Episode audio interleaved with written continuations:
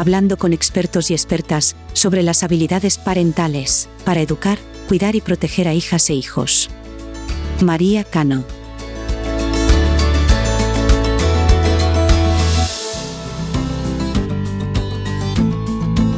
Hoy vamos a explorar cómo nuestras habilidades como padres y madres pueden marcar una diferencia en el desarrollo y bienestar de nuestros hijos e hijas. Sabemos que la comunicación afectiva, establecer límites claros, ser un buen modelo a seguir y prevenir conductas de riesgo son aspectos clave en la crianza. De hecho, estudios recientes nos dicen que el 70% de las personas adolescentes que tienen una comunicación abierta con sus progenitores tienen menos probabilidades de involucrarse en conductas peligrosas. Como progenitores, es nuestro deber educar cuidar y proteger a nuestros hijos e hijas para que crezcan en un entorno seguro y lleno de amor. Esto no solo fortalecerá su autoestima y autonomía, sino que también sentará las bases para su éxito futuro. Y para ayudarnos a entender más sobre este tema, tenemos a una invitada muy especial en este episodio, María Cano. Ella es trabajadora social, mediadora familiar y experta en prevención de conductas de riesgo, quien cuenta con amplia experiencia en el trabajo con niños, niñas y adolescentes, así como con familias. Bienvenida, María. Hola, Nacho. ¿Podrías explicarnos cuál es la importancia de las habilidades parentales en la educación, cuidado y protección de hijos e hijas? Pues, a ver, tener habilidades parentales positivas asegura el bienestar y el desarrollo en general de los hijos y las hijas. Y básicamente esas habilidades pues es, se basan en el interés superior de los hijos y las hijas pues por encima de todo. Digamos que son pues la base para sentar los puntos claves, ¿no? Digamos que son los cimientos de un futuro adulto o adulta sano. Eh, estas habilidades pues permiten a que los padres y las madres afronten esa tarea ¿no? de ser padres o madres pues de una manera flexible y adaptativa. ¿vale? Y es importante señalar que nadie nace sabiendo, Nacho, que esto es importante, que las habilidades y las competencias pues se pueden aprender, se entrenan a lo largo del tiempo y se mejoran poco a poco. ¿Cuáles crees que son las principales habilidades necesarias? Vale, son varias, pero yo creo que me decantaría pues principalmente por generar un vínculo parental seguro. Por otro lado, proporcionar una buena educación emocional. También es importante comunicarnos desde la asertividad. Nosotros como padres y madres los primeros, recordemos que somos un referente para ellos y ellas. Por otro lado, también es importante, como veremos a lo largo del podcast, establecer normas y límites en casa, que a veces es complicado, pero es importante. Y yo creo que así por último, pues destacaría el tener herramientas y habilidades para una resolución positiva de los conflictos que sin duda nos vamos a encontrar en el día a día. Ajá. A ver, eh, la comunicación es una pieza clave, de acuerdo, ¿eh? en la relación entre progenitores eh, y sus hijos e hijas. pero ¿qué consejos o qué estrategias eh, podríamos ofrecer para fomentar esa comunicación efectiva y abierta en el hogar? A ver, pues te diría, Nacho, que lo más importante es que tengamos en cuenta que esa comunicación debe favorecerse en el día a día y no solo cuando de repente tenemos un problema o queremos hablar algo en concreto, que eso suele pasarnos. Entonces, ahora bien, una vez que queremos comunicarnos con nuestro hijo o nuestra hija, tenemos dos supuestos, que quiera hablar o que no quiera hablar. Entonces, vamos a ver qué, qué haríamos en cada caso. Que nuestro hijo o nuestra hija quiere hablar con nosotros o nosotras, pues lo primero que tenemos que saber es que una buena manera de comenzar una conversación es reforzar algo, algún comportamiento positivo que haya habido en los últimos días, algo que haya hecho positivo él o ella últimamente. Pues empezar por ahí puede ser positivo. Para que la conversación sea fluida y genere un buen vínculo, ¿vale? Que es lo que buscamos, es necesario tener una actitud positiva, favorecer una conversación clara y cercana, utilizando la comunicación asertiva, como decíamos, y con un lenguaje acorde a la edad, ¿vale? Que eso también es importante que lo tengamos en cuenta. Un factor importante es no convertir la conversación en un interrogatorio, que a veces nos, liamos con preguntas, preguntas y nos olvidamos de escuchar. Escuchar es importante escuchar a nuestro hijo a nuestra hija para saber qué opina. Vaya que sí. Y ahora estamos en el lado opuesto. ¿Qué pasa si por el contrario intentamos comenzar una conversación y de repente observamos que nuestro hijo pues, no, no quiere hablar? O nuestra hija no quiere hablar. ¿Qué es lo que hacemos? Pues ser pacientes y respetar que en ese momento no le apetece. Y luego me gusta, Nacho, también eh, recordar un tercer supuesto que a veces pasa desapercibido, pero cada vez nos encontramos más y es natural, que es el hecho de qué pasa si nuestro hijo o nuestra hija quiere hablarnos, pero de repente en este momento no estamos disponibles, ¿vale? Porque me ha pillado liada o liado, estoy haciendo algo, estoy haciendo en el trabajo, estoy en el teléfono o simplemente he tenido un mal día y en ese momento pues no he sabido responder de manera asertiva. ¿Qué es lo que haríamos? Pues en ese caso, al igual que haríamos con un amigo o una amiga, lo primero que hacemos es nos disculpamos con nuestro hijo o nuestra hija. Recordemos, voy a insistir mucho en esto, pero recordemos que somos referentes, o sea, le estamos enseñando un poco como todas estas competencias para que luego las desarrollen ellos y ellos. Entonces, pues como con un amigo o una amiga nos disculparíamos y le ofreceríamos, ¿vale? El retomar la conversación cuando le apetezca. Y evidentemente, pues estar pues presente y con una actitud abierta para cuando le apetezca. Vale, María, eh, esto está claro, ¿vale?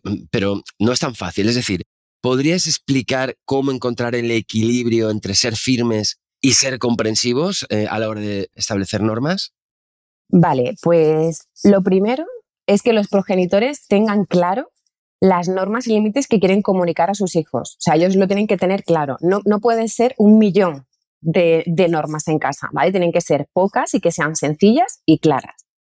Una vez que la tenemos clara, ¿vale? El progenitor eh, o la progenitora lo tenemos claro, pues ¿cómo se lo comunico a mis hijos? Pues bueno, pues igual de una manera clara, comunico las normas, de una manera positiva. También es importante, siempre pongo este ejemplo que es como el típico, pero bueno, las normas se ponen de, manera positiva en vez de decir, eh, en esta casa no se grita, pues diríamos, en esta casa la norma es hablarnos con un buen tono y con respeto. lo transformamos en positivo, ponemos la conducta que queremos conseguir. Luego, por otro lado, las normas deben ser razonadas por nuestros hijos, o sea, tienen que entender el por qué, el por, qué hacemos esto y que sea también como parte, que sean proactivos a la hora de decidir las normas que tenemos en casa, porque son parte, ¿no? Son como, pues eso, son miembros de la familia y no se nos puede olvidar. Entonces, bueno, tienen que ser razonadas también con ellos. Entonces, una vez que la acordamos, también debe estar claro qué penalización ponemos a la hora de incumplirlas. O sea, igual que tienen que entender la norma, tienen que entender el, oye, pues si esto no se cumple, va a pasar esto. Importante también que esa penalización eh, se aplique inmediatamente y por poco tiempo, ¿vale? Una vez que todos lo hemos entendido. Las normas y límites también son firmes, pero bueno, mm, también pensemos que pueden existir excepciones, ¿vale? Y ya por último, por, por no enrollarme también con el tema de las normas y límites, pues diría que es muy importante, como ya he dicho antes, el ser coherente con el mensaje que, exponemos y las conductas que desarrollamos. O sea, pues eso, que somos un referente. Entonces, mm, los progenitores, por ejemplo, pues no podemos decir en la mesa cuando estamos comiendo es un espacio para compartir, para abrir, para hablar de nuestro día a día y no se usan pantallas y no podemos como padre o madre al final estar con el móvil porque es el trabajo, porque, bueno, pues ser un poco referente y ser coherente con ese mensaje probablemente es uno de los temas más que dan de qué hablar ¿no? a los padres hoy en día. Mm, María, en la actualidad eh, los y las adolescentes están expuestos a diferentes riesgos. ¿Qué recomendaciones ofreceríamos a los progenitores para prevenir conductas de riesgo como el consumo de drogas o el acoso cibernético sin generar un ambiente de sobreprotección? Sí, como dices, es una cuestión que la verdad es que preocupa bastante. Y lo primero, Nacho, eh, por contextualizar un poco, pues bueno, ver que existen diferentes eh, niveles de conductas de riesgo, ¿vale? Estarían las leves, que suelen ser conductas puntuales, las moderadas, que son conductas que se repiten más frecuentemente, como por ejemplo el llegar tarde, pues eso, pues varios días, ¿no? A la semana. Y luego estarían las conductas de riesgo graves, que es el consumo frecuente de drogas, las agresiones familiares, llevarse toda la noche jugando online y demás. Entonces, teniendo esto en cuenta, en general, para prevenir las conductas de riesgo, debemos, como hemos dicho, establecer normas y límites. Eh, que sé que esto puede parecer duro y a veces es incómodo, pero recordemos que el tener límites y normas en casa, pues les da seguridad a nuestros hijos e hijas. Eh, y por otro lado, también fomentar una comunicación y una resolución positiva y conjunta de los conflictos. ¿vale? En esta comunicación es, es importante expresar tus emociones como padre y madre y por otro lado, como hemos dicho antes, escuchar también pues un poco la exposición que hacen nuestros hijos e hijas.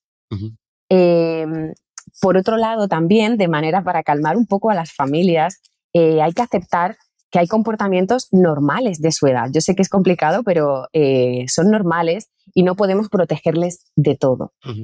Entonces, em, además, en la adolescencia hemos visto y sabemos y somos conscientes que los eh, chicos y chicas necesitan distanciarse de sus padres, o sea, nos necesitan, pero de otra manera, en otro lugar.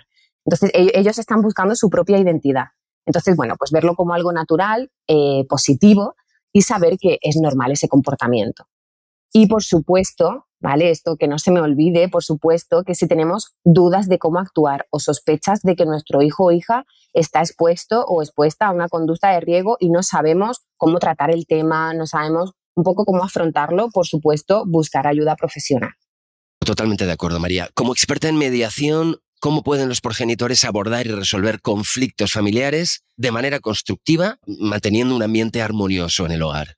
Vale, eh, bueno, lo primero es entender los conflictos, como dices, como mediadora, yo los conflictos siempre los voy a entender como una oportunidad. Sé que es eh, atravesar un proceso incómodo, pero sí que es importante que las familias lo vean como una oportunidad para resolver las diferencias de manera democrática y que además la resolución de estos problemas eh, pues se convierte al final en aprendizaje y se puede sacar algo positivo.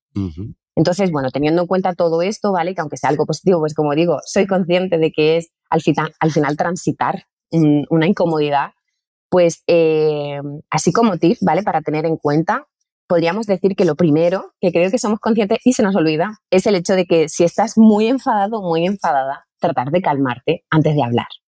¿Vale? Antes de actuar, antes de hablar, intentamos respirar y nos calmamos.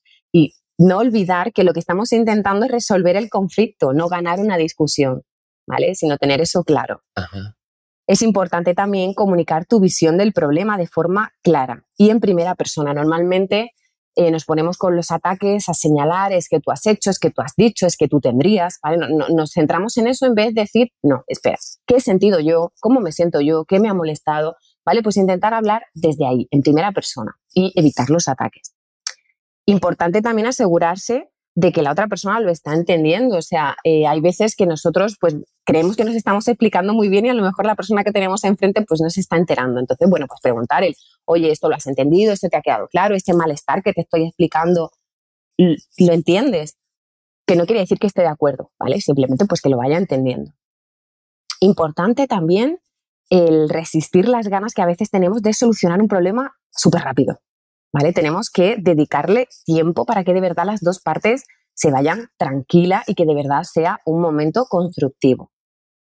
Lo ideal es que en todo este conflicto, pues cuando una vez se expresen las emociones y lo que se siente, pues eh, que todas las partes aporten soluciones, ¿vale? Soluciones posibles.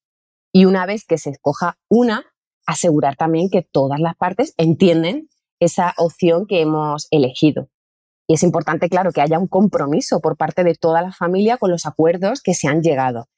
Y hay una cosa que yo siempre le digo a mis familias, que si son conflictos como recurrentes, que incluso pueden optar, una vez que ya se ha decidido, oye, pues venga, pues este es el acuerdo al que hemos llegado, pues incluso se puede hacer un contrato en el que se escriba los acuerdos y se firme por todos. O sea, es como una parte más de ese compromiso que se puede adquirir. A medida que los hijos e hijas crecen, buscan ganar en autonomía, en independencia. ¿Cómo pueden padres y madres apoyar este proceso y alentar la toma de decisiones responsables en hijos e hijas? Eh, pues como hemos comentado antes, durante la adolescencia los menores y las menores necesitan distanciarse de sus padres y de sus madres, ¿vale? Como hemos dicho, nos necesitan pero de otra manera. Tienen que encontrar su propia identidad. Entonces, eso lo entendemos. Pero ahora, como padres y madres, ¿cómo puedo ayudarlos o ayudarlas? Pues básicamente acompañándoles en el proceso, sin imponer lo que nosotros nos gustaría, ni desaparecer del todo pensando en, bueno, necesitan distancia, así que desaparezco. No, simplemente les acompaño desde otro lugar. Aceptar que es una etapa y que también tiene cosas positivas. Importante también reforzar sus logros, comportamientos responsables como hemos dicho antes, no poner el foco en todo lo que ahora hace mal esta persona, sino también poner el foco en las conductas positivas, en cómo poco a poco también va cogiendo más responsabilidades y siguiendo en casa con normas y límites. Esto es importante. Tendrán que ser realistas y coherentes con la edad, pero tiene que haber normas y límites. Otra forma de acompañarle es ir delegando gradualmente la toma de decisiones y permitir que asuman las consecuencias. Y luego, por último, durante todo este proceso de la adolescencia, es importante cuidar la relación afectiva, que a veces se nos olvida porque como vemos a esa persona distante, pues se nos olvida esta herramienta que hemos dicho antes, esa competencia importante que es acompañarles en la relación afectiva y seguir siendo un referente para ellos y ellas. O sea, básicamente yo diría que es que sean conscientes que pueden contar con nosotros y nosotras cuando lo necesiten. Existen distintas metodologías y enfoques para la crianza y a modo de resumen de todo lo que hemos ido hablando, comparte con nosotros cuáles consideras que son los principios fundamentales que deben guiar a los progenitores en la crianza de sus hijos e hijas. Pues como comentas, hay diferentes estilos de crianza, ¿vale? Y por señalar así uno que seguro que nos suena, el estilo de crianza democrático, que es aquel que al final propicia el diálogo y que promueve la independencia de los hijos e hijas. De hecho, te diré, Nacho, que según sugieren varias investigaciones, este tipo de estilo eh, tiene efectos conductuales muy positivos en nuestros hijos e hijas, eh, como por ejemplo pues en temas de autosuficiencia y de autoestima. Como principios fundamentales de una parentalidad positiva, ¿vale? Y un poco a modo de resumen de todo lo que hemos ido viendo, podríamos señalar como cinco ideas claras que creo que es bastante interesante eh, para irnos del podcast con estas cinco ideas. La primera sería ofrecer a tus hijos e hijas un entorno seguro y estructurado. Lo que hemos dicho, la importancia de normas y límites. Eso le da seguridad. Segundo, escuchar la opinión de tus hijos e hijas aún sin estar de acuerdo. Recuerda ser un buen modelo de referencia, ¿vale? Si luego pedimos que nos escuchen, tenemos que saber escuchar. Tres, animar a tus hijos e hijas a resolver los problemas por sí solos en lugar de solucionárselos. Que tendemos mucho a eso porque vienen de ser pequeñitos y pequeñitas, pero en este periodo de la adolescencia tenemos que ir soltando esa parte y dejar que ellos vayan siendo consecuentes con las decisiones que toman. Recordad que están creando su identidad y te necesitan, pero de otra manera. Permite que sean personas activas en su proceso de desarrollo, facilitando y apoyando su aprendizaje. 4. Céntrate en sus fortalezas y capacidades. Como hemos dicho, poner el foco en lo positivo, que seguro que hay muchísimas cosas donde poner el foco. Y por último, diría que es muy importante tener en cuenta, como hemos dicho, la relación afectiva con ellos y fomentar su inteligencia emocional.